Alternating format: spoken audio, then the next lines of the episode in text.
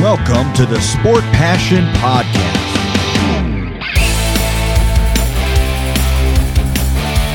And here is your host, Lars Marendorf.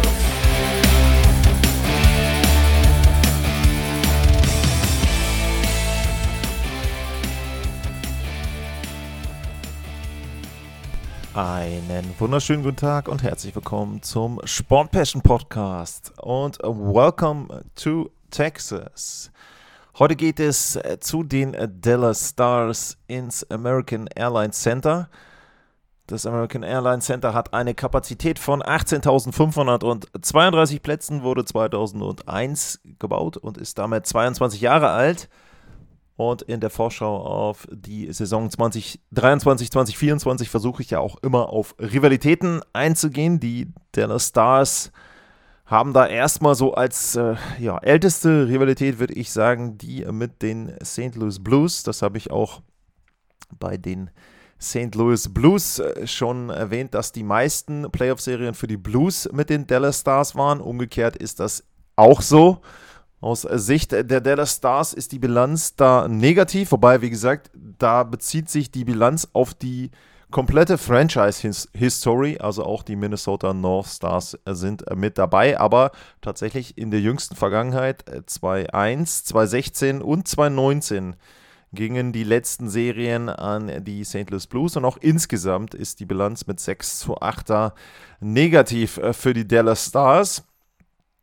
Positiver sieht es da aus gegen die Colorado Avalanche. Da haben sie von fünf Serien immerhin drei gewinnen können, zuletzt äh, 2020. Also da ist auch eine Rivalität da. Zum Beispiel auch ja im letzten Jahr, wo es dann um Platz 1 ging in der Central. Und ich glaube, da war auch so ein bisschen die Hoffnung, dass die Serie dann in der zweiten Playoff-Runde stattfinden könnte. Das war aber nicht der Fall, lag an den Fs, nicht an den Dallas Stars. Ja, was gibt es sonst noch zu sagen? Die Detroit Red Wings sind ein Team, gegen das sie noch keine Playoff-Serie gewinnen konnten bei vier Vergleichen. Also da klar eine negative Bilanz.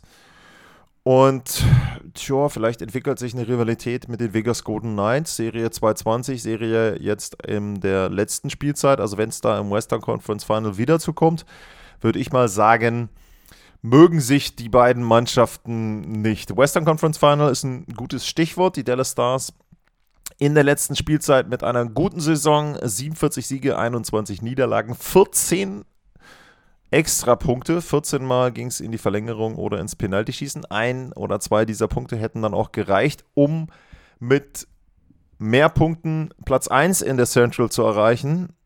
Am Ende waren es dann 108 Zähler, das reichte eben dann für Platz 2, war aber für Dallas nicht so wichtig. Man gewann gegen Minnesota trotz Auftaktniederlage mit 4 zu 2 die Serie. Man gewann eine hart umkämpfte Serie gegen die Seattle Kraken mit 4 zu 3 und gegen Vegas war dann mit 2 zu 4 das Ende. Man lag dort auch mit 0 zu 3 zurück. Ja, und äh, das war aber trotzdem, glaube ich, eine sehr erfolgreiche Saison für Pete DeBoer. In seiner ersten Spielzeit mal wieder bei einem Team weit gekommen. Und äh, Jim Nill, der General Manager, der hat in der Offseason auch noch so ein bisschen am Kader geschraubt. Und ich glaube, da haben sich die Dallas Stars auch wieder verstärkt. Wir schauen mal, wer gegangen ist. Luke Denning ist in Tampa Bay. Colin Miller bei den New Jersey Devils. Äh, Ryan Tufty ist ja zu Colorado, wobei die Frage ist, wo spielt er da? Max Domi ist in Toronto und Will Butcher bei den Pittsburgh Penguins. Dafür kam Matt Duchesne für Lau, also nur für Vertrag von den Nashville Predators, Sam Steele aus Minnesota, Greg Smith von den Washington Capitals, Gavin Byreuther aus Columbus, Derek Pouliot von den Sharks beziehungsweise aus deren AHL-Team. Ja, die Dallas Stars waren in der letzten Spielzeit, wenn man sich einfach mal die Statistiken anschaut, ein Spitzenteam. Platz 7 bei den geschossenen Toren, Platz 3 in der Verteidigung. Das Torverhältnis war für Platz 4 gut. Sie waren ein Top-10-Team, äh, was den Corsi-Wert betrifft. Sie waren ein Top-10-Team, was die Torchancen betrifft. Sie waren ein Top-10-Team, Top auf Platz 6, was die Fangquote betrifft. Die Schussquote mit Platz 12 hätte ein Stück weit besser sein können. Sie hatten das fünftbeste Powerplay. Jede vierte Überzahlsituation konnte erfolgreich gestaltet werden, exakt 25 Prozent. Sie hatten das drittbeste Penalty-Killing mit 83 8,5%. Und wenn man da sogar weiterguckt, sie waren auch das drittbeste Face-Off-Team nach den äh, Boston Bruins und den äh, Minnesota Wild. Damit wirklich eine gute Spielzeit äh, für die Dallas Stars. Und wenn ich mir den Kader anschaue und wenn ich mir anschaue, wie dann auch so das Death Chart aussieht, oh, da muss man wirklich sagen, Dallas ist eines der Spitzenteams in der NHL. Wir schauen mal auf die erste Reihe. Jason Robertson, Robert Hintz und äh, Joel Pavelski, der alte Mann und das Tor. Wieder fast ein Punkt pro Spiel. 39 Jahre ist er mittlerweile. Letzte Saison waren es 77 Punkte in 82 Partien, 28 Tore wieder. Hinz mit 37 in 73. Der hätte die 40-Tore-Marke auch geknackt, würde ich mal sagen, bei einer vollen Spielzeit. Und äh, Jason Robertson 46 Tore, 109 Punkte in der letzten Saison. Also das sind wirklich Top-Werte. Einer der besten Stürmer und Torjäger in der gesamten Liga mit 24 Jahren ist er jetzt auch quasi in seiner Prime. Äh, dazu Hinz mit 26, äh, Pawelski als Veteran mit dazu top zusammengestellt, diese erste Linie. Die zweite war nicht mega äh, schlecht im Vergleich dazu. Äh, Jamie Benn, die Benessence äh, wurde die Saison ja quasi genannt. Er kam so ein bisschen wieder zurück, 78 Punkte, auch er in 82 Spielen, aus da knapp ein Punkt pro Spiel, 33 Tore dazu. White Johnson als Rookie 24 Tore, 41 Punkte, auch da glaube ich so ein bisschen vielleicht überraschend, aber der ist auch erst 20, also der kommt ja jetzt in die zweite Spielzeit und hat da schon richtig, richtig Erfahrung, auch natürlich durch den Lauf ins Conference Final. Auch das tut ihm sehr, sehr gut, glaube ich. Und dazu Evgeny Dadonov, ja, da kann man sich schon ein bisschen mehr erwarten. Sieben Tore und äh, 33 Punkte insgesamt. Aber wir schauen auch dann mal, wie sich das Ganze entwickelt, denn wenn wir in die dritte Reihe gucken, da haben sie mit Matt Duchesne und Tyler Sagan sicherlich auch Akteure, die vielleicht auch woanders hinrücken können. Dazu noch Mason Marchment, wenn man auch die Tore nimmt insgesamt jetzt in der letzten Spielzeit für die drei, 12, 22 und 21. Alle drei haben nicht komplett gespielt, also haben alle auch Spiele verpasst im letzten Jahr. Das heißt, auch da wäre was drin, wenn man dann überlegt, dass die alle vielleicht so an die 20 Tore rangehen. Das wäre natürlich sensationell äh, für die Dallas Stars und dann in der dritten Radek Fatzer, äh, Ty Delandria und Craig Smith. Smith als Neuzugang auch sicherlich interessant damit dabei. Äh, Delandria hat in den Playoffs auch Spiele gehabt. Ich meine, er hatte, ich glaube, es war Spiel 5 gegen Vegas, wo er zwei Buden gemacht hat. Ähm, richtig gut, auch wenn er da noch eine weitere Entwicklung macht. Der ist erst 23, also auch da ist noch ein bisschen mehr drin.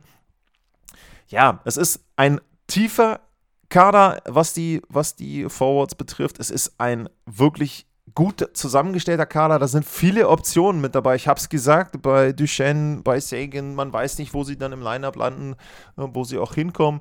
Ähm, wirklich, wirklich gut.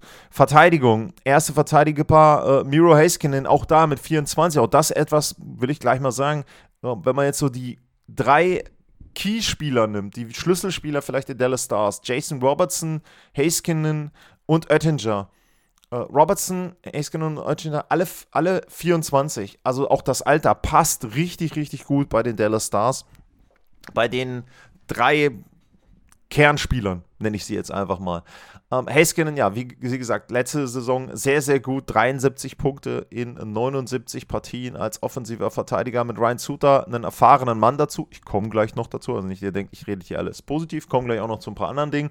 Ähm, zweite Paar das Finnische, also generell sowieso viele finnische Spieler ähm, in, im Kader der Dallas Stars, äh, Essa Lindell, äh, Janni Hakanpa, äh, beide solide, sicherlich jetzt nichts Überragendes, aber ja, schon solide und in Ordnung. Und dann dritte Verteidigerpaar, Thomas Harley, Nils Sundquist, ähm, Joel Henley könnte da auch noch wieder mit reinrücken, war auch in der Kombination in den Playoffs ähm, teilweise so. Also ja, auch da wieder so ein bisschen Kombinationsmöglichkeiten auch für äh, Peter Bohr dann in der Verteidigung und im Tor habe ich gesagt, Jake Oettinger, Vertrag unterschrieben, sehr, sehr gut. Letzte Saison wieder 2,37 Gegentorschnitt, 91,9 die Fangquote. Ein sehr guter Torhüter und hat auch da dann wieder bewiesen, auch mit dem Lauf in die Playoffs rein, dass er dort entsprechend auch sein Team wieder weit bringen kann. Aber man muss dazu sagen, und jetzt kommen wir langsam auch zu den Dingen, die vielleicht so ein bisschen auch ähm, ja, dann negativ sind im Hinblick auf die Dallas Stars. Attinger war in den Playoffs in einigen Partien so ein bisschen durchsichtig, äh, durchsichtig, nicht durchsichtig wäre auch schön, durchlässig. Ähm, er war sicherlich ein Torhüter, der äh, sehr gute Spiele hatte, auch in den Playoffs, aber es gab eben auch einige Partien, wo er dann ausgewechselt wurde, was ich jetzt nicht unbedingt immer ihm ankreiden würde. Das lag auch zum Beispiel, wenn ich jetzt an das letzte Spiel gegen Vegas denke, ich glaube, da habe ich dann irgendwann im Kommentar gesagt, aber sie liegen zwar hoch zurück, aber mir fällt jetzt nicht unbedingt ein, dass das an Jake Oettinger liegen würde, sondern es war dann tatsächlich so, äh, dass ich glaube, das lag dann eher daran, dass die Dallas Stars auch defensiv dann so ein bisschen auseinandergebrochen sind.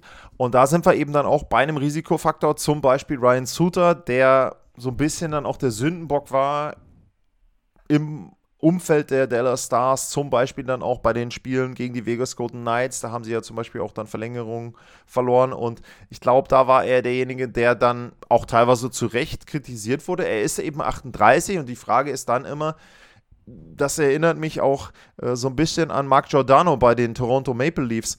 Sicherlich sind diese Spieler gut, auch in der re regulären Saison viel zu spielen, aber wenn es dann in die Playoffs geht und wenn der Gegner Zeit hat, sich einen Gameplan auszudenken und auch die Schwächen wirklich richtig aufdecken kann, dann habe ich so ein bisschen das Gefühl, dass Spielertypen wie Ryan Suter und Mark Giordano einfach, weil sie dann eben auch etwas langsamer sind vielleicht, auch teilweise eben nicht mehr so handlungsschnell, dass sie dann ja bloßgelegt werden und bloßgestellt werden und dass das ein Problem sein könnte. Das wird in der regulären Saison sicherlich nicht so häufig der Fall sein, aber sollte man im Hinterkopf behalten. Ryan Suter vielleicht so eine Schwachstelle bei den Dallas Stars. Vorne bei den Spielern in der Offensive muss man jetzt dazu sagen, Jamie Benn, Tyler Sagan, die hatten in der letzten Spielzeit eine gute Spielzeit. Die habe ich ja auch häufig kritisiert mit ihren Verträgen. Beide deutlich über 9 Millionen, knapp an die 10 bei Sagan. Und da war es im letzten Jahr so, dass sie vielleicht nicht diesen Verträgen entsprechend gespielt haben, aber auf jeden Fall nicht mehr so schlecht wie in den Jahren davor.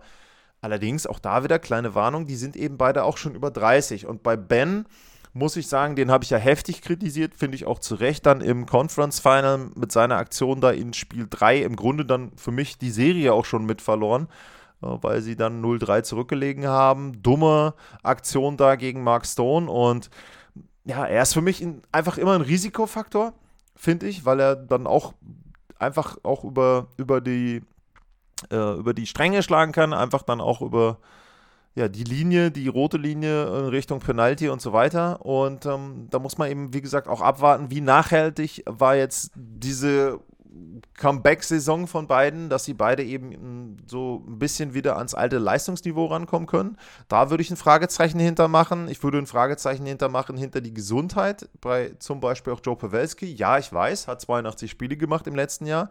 Nur er ist eben 39 und irgendwann wird der Zahn der Zeit auch an Joe Pavelski nagen. In den Playoffs fiel er ja schon ein bisschen aus. Also das ist eben ein Punkt, ja, auch da kleines Risiko für die Dallas Stars. Matt Duchesne sicherlich sehr gut aufgehoben als Tiefenspieler, aber eben dann auch jemand, der hat auch Verletzungen gehabt und auch da wieder in den letzten Jahren, er war immer so jemand, Duchesne ist für mich jemand, der gute Statistiken hat, immer relativ gute Statistiken, aber Teams mit ihm haben bisher noch nichts gerissen. Ist die Frage, ob er jetzt in Dallas in einer Rolle, die nicht so prominent ist, vielleicht sich wohler fühlt und dann entsprechend auch dort mehr erreichen kann. Er hat ja auch einen Vertrag jetzt, nur ein Jahr, drei Millionen, wo er sich auch beweisen muss. Also auch das ist ein Punkt, der dann Spieler immer motivieren kann. Generell, wenn ich jetzt auch auf die Verträge gucke, was gibt es da zu sagen? Pavelski hat noch ein Jahr Vertrag, Duchesne, äh, Delandria, äh, Craig Smith.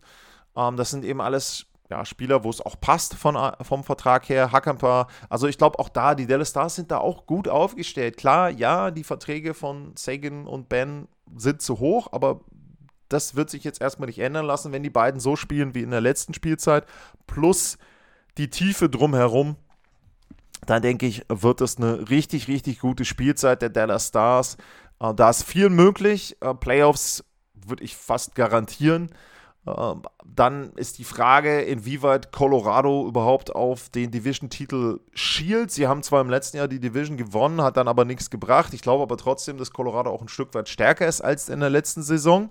Dallas aber auch, einmal durch die Tiefe, die sie bekommen haben, jetzt auch noch in der Offseason, durch die Entwicklung und auch durch die Erfahrung. Das ist immer ein Punkt, wenn so ein Team dann auch mit den jungen Spielern, sie waren ja 2020 auch im Stanley Cup-Finale, aber auch die jungen Spieler haben jetzt richtig Erfahrung bekommen in der letzten Saison und Dallas nochmal einen Schritt nach vorne gemacht. Sie haben einen neuen Coach. Peter Burr hat er auch in den letzten Jahren, Jahrzehnten, im letzten Jahrzehnt muss man ja dann schon quasi sagen, immer wieder Teams sehr weit gebracht in den Playoffs. Also Dallas gehört für mich zum auf jeden Fall Favoritenkreis auf die Central Division. Der ist für mich einfach nur ein Team-Race mit Colorado. Sie gehören für mich zu den Favoriten im Westen und sie gehören für mich auch zu den Titelfavoriten insgesamt.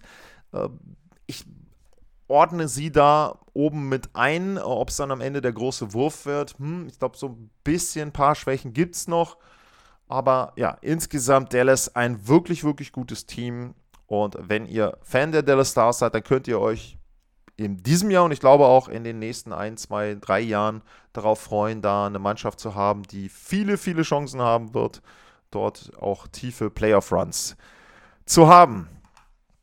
Das war die Vorschau auf die Dallas Stars und an dieser Stelle der Hinweis, wenn euch der Podcast gefällt, wenn ihr sagt, ich möchte den Podcast unterstützen, dann habt ihr die Möglichkeit, das dauerhaft zu machen. Einmal bei steadyhq.com slash sportpassion oder aber wenn ihr einmalig ein bisschen was in die Kasse zahlen wollt, dann könnt ihr das bei paypal.me slash sportpassion.de, ein Wort, sportpassion.de machen. Die Links sind in den Show Notes, also wenn ihr jetzt nicht mitgeschrieben habt, was ich auch nicht erwarte, äh, dann klickt einfach auf die Show Notes und dort sind dann entsprechend die Links. Ich bin da über jeden Euro, Centbeträge gehen da glaube ich nicht, über jeden Euro dankbar. Und ja, an der Stelle dann eben der Hinweis, die kleine Werbepause. Wenn ihr Fragen habt, wenn ihr Anmerkungen habt zu den Teams, zu den Stars, zu wem auch immer, dann sehr, sehr gerne at Lars-Mar bei X, Twitter, wie auch immer das jetzt heißt. Oder aber info at sportpassion.de. Da gab es ja auch einige Hinweise. Äh, kurze Anmerkung: Es gab dort auch ein paar Fragen. Ich muss mal schauen, wie ich die einbaue, ob ich da noch eine extra Sendung wieder mache äh, oder ob ich das vielleicht in die Vorschau-Sendung ein bisschen mit einbaue.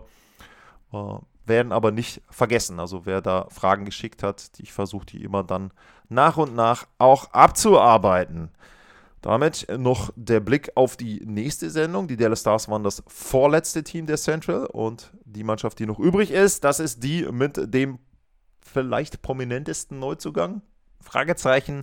Die Chicago Blackhawks sind das Team, auf das ich in der nächsten Folge blicken werde. Und damit für heute erstmal vielen Dank fürs Zuhören, bleibt gesund und tschüss.